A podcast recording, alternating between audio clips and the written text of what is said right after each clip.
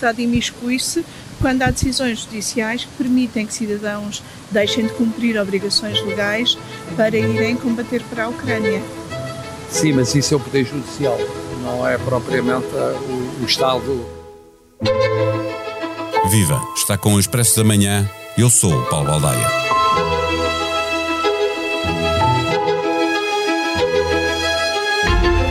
Longe de ser um Estado sob influência dos nazis, como pretende Vladimir Putin, para quem todos os pretextos são válidos para justificar uma invasão injustificável e menos ainda para atenuar a culpa na forma criminosa como, por exemplo, Mariupol está a ser arrasada, é necessário reconhecer que há neonazis a combater na Ucrânia e, mais significativo ainda, há neonazis de várias partes do mundo a combater na Ucrânia ou a dirigirem-se para a Ucrânia.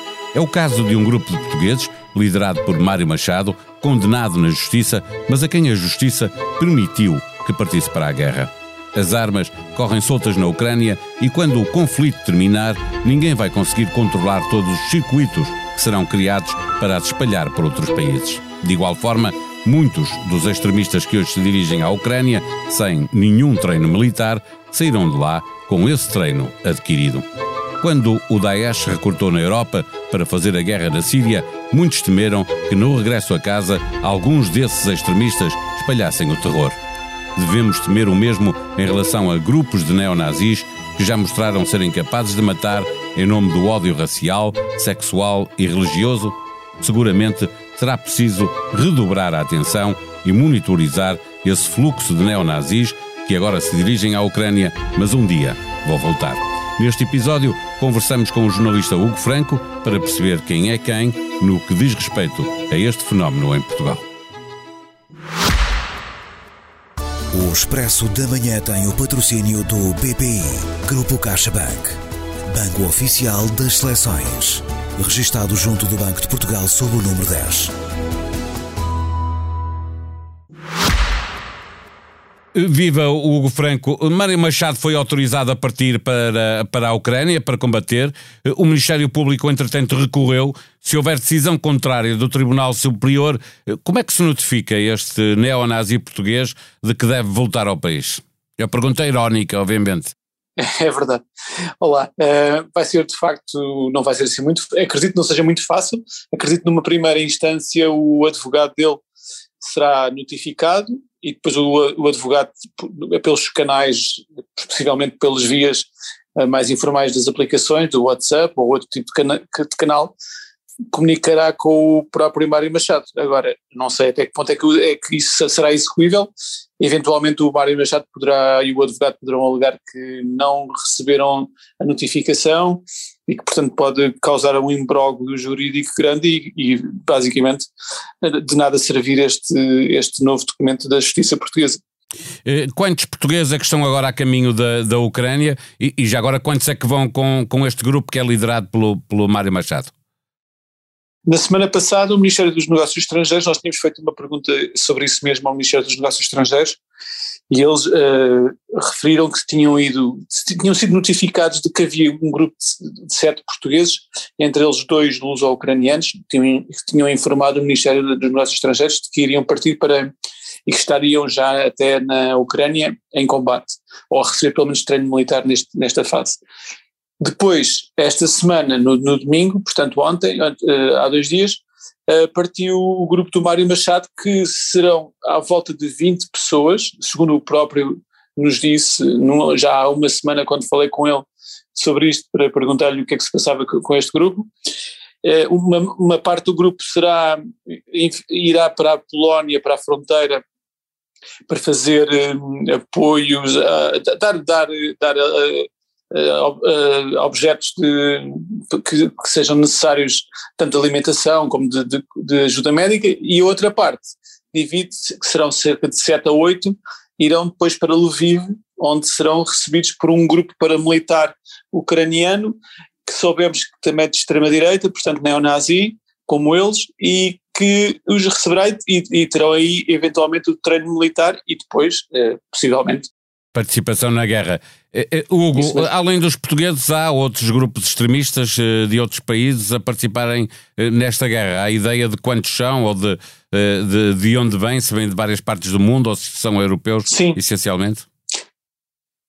Sim, vêm de vários pontos, de vários pontos da Europa. Há, há um grupo de voluntários formado pelo governo de Zelensky, que, que, em que recebem tudo o que são uh, pessoas que tenham tido treino e formação militar e, portanto, não, não recebem de vários pontos do mundo. Já há anúncios informais nos, nos, nos canais do Telegram a anunciar a vinda de, dos próprios canais dos, dos, dos tais grupos ucranianos a anunciar a, a ida para lá de espanhóis, de, de, de, de pessoas da Alemanha, também da Grã-Bretanha, uh, de, de, italianos. E... Mas são tudo, são tudo grupos extremistas ou, ou há uh, voluntários solidários, uh, militares, etc. E há também grupos neonazis? Há as duas coisas. Há, e nós também já falámos com portugueses que, que estão lá, que não são neonazis, e, e estes grupos internacionais supostamente são tem, tem pessoas oriundas de todos os espectros políticos. No entanto, há aqui um, há aqui um pormenor que é um por maior, que é o facto de quem recebe, e uma parte de, de quem recebe estes estrangeiros é o batalhão Azov, que é conhecido pelas suas uh, ideias antissemitas, que se vangloria com bandeiras neonazis, ou até há pouco tempo se vangloriava com símbolos neonazis, agora houve uma espécie de limpeza de imagem com a, com a guerra, e, portanto, eles agora já não se uh, anunciam como de extrema-direita, suavizaram o discurso, mas o que é certo é que basta fazer uma pesquisa rápida pela internet e, e lendo artigos de vários, tanto, tanto, portugueses como estrangeiros, que este batalhão Azov é formação de extrema-direita. É, é tem e, e, e deixa-me perguntar, porque isso me leva à questão seguinte, que tem a ver com o treino militar eh, que existe agora por causa da guerra, porque nem todos os que vão para lá como voluntários têm experiência militar, e, portanto, esses também a vão receber. Mas a Ucrânia já tinha campos de treino para grupos nazis de diferentes pontos da Europa, que lá chegavam, não é? Há informação eh, sobre esse treino militar que já existia mesmo antes de haver a guerra, até por causa de, de, da anexação de, da Crimeia em 2014. Certíssimo. Uh, há várias reportagens feitas em, mesmo nos próprios campos, eles abriram até à comunicação social, uh, e, e, há reportagens que dizem isso mesmo, que houve treino de, de, de, de paramilitar de, para neonazis, para pessoas da extrema-direita de vários pontos do mundo. Inclusive, há informação de que no passado, alguns em 2016 e 2017, pelo menos três, dois, três portugueses terão também recebido, neonazis, terão recebido esse treino militar. Portanto, sim, este aquilo é um campo de treino onde há muitos neonazis, onde houve, há e haverá neonazis. As autoridades portuguesas estão a monitorizar este intercâmbio entre neonazis. Eh, imagino que já tivessem com alguma informação, como essa que estavas a referir agora, eh, de, de 2017, portugueses que tiveram a receber treino militar, eh, mas agora, obviamente, que o problema é bem maior, porque há, há mais pessoas a ir, portanto, haverá mais pessoas a voltar com treino militar e com acesso a armas que muito dificilmente serão controladas no pós-guerra. Há de facto uma preocupação das autoridades, é um problema novo, temos que pensar que isto é um fenómeno recente, a guerra aconteceu há pouco tempo, mas é um fenómeno que as autoridades estão a acompanhar. Eh, é um problema difícil de, de resolver porque eh, ninguém os pode impedir de, de, viajar de Portugal até a Ucrânia eh, e, portanto, aí na Ucrânia, como tu disseste bem, vão receber treino militar, possivelmente vão entrar em, em guerra, vão ter armas na mão, vão ter, vão chegar e vão regressar quando a guerra acabar com o treino militar, com, se calhar com, com armas possivelmente escondidas, eh, e portanto é um problema que vamos ter que nos enfrentar e confrontar nos próximos tempos, aqui em Portugal também.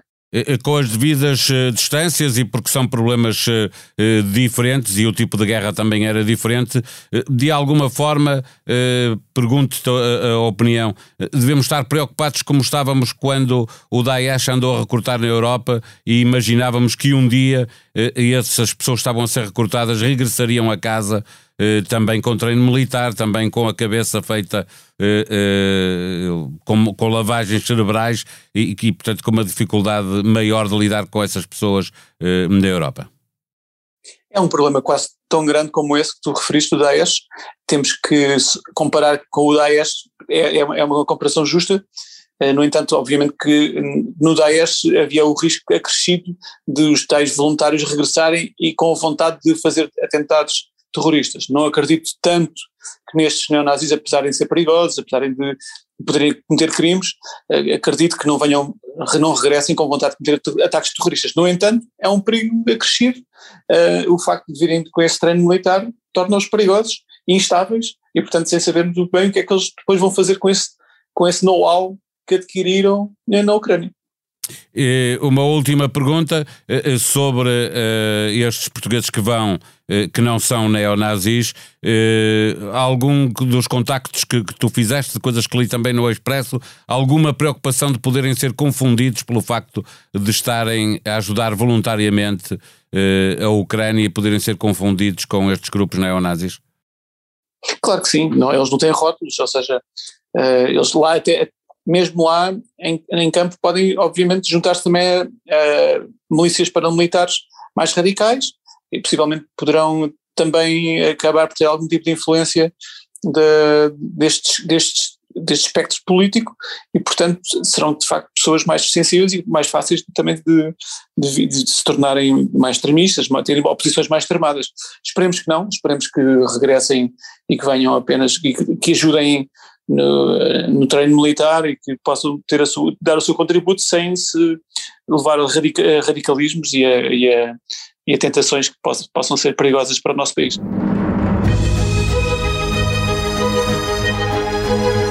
Em Expresso.pt continua a acompanhar a informação que chega da guerra da Ucrânia. É sempre bom lembrar que as notícias também se fazem com relatos de solidariedade. Por cá, mais de três meses depois, António Costa volta ao Parlamento, mas num contexto diferente, com a guerra da Ucrânia como pano de fundo. Só no último mês, o governo português aprovou um regime simplificado para acolher ucranianos e adotou medidas para minimizar o impacto do conflito nos setores da energia e combustíveis. Estamos de novo em alerta por causa das alterações climáticas, círculos polares Ártico e Antártico registraram temperaturas 30 e 40 graus acima do habitual para a época. Os eventos extremos estão a exceder as projeções dos modelos. Estes eventos mostram a urgência da ação, alertam cientistas. A sonoplastia deste episódio foi de João Martins. Voltamos amanhã. Até lá. Tenham um bom dia.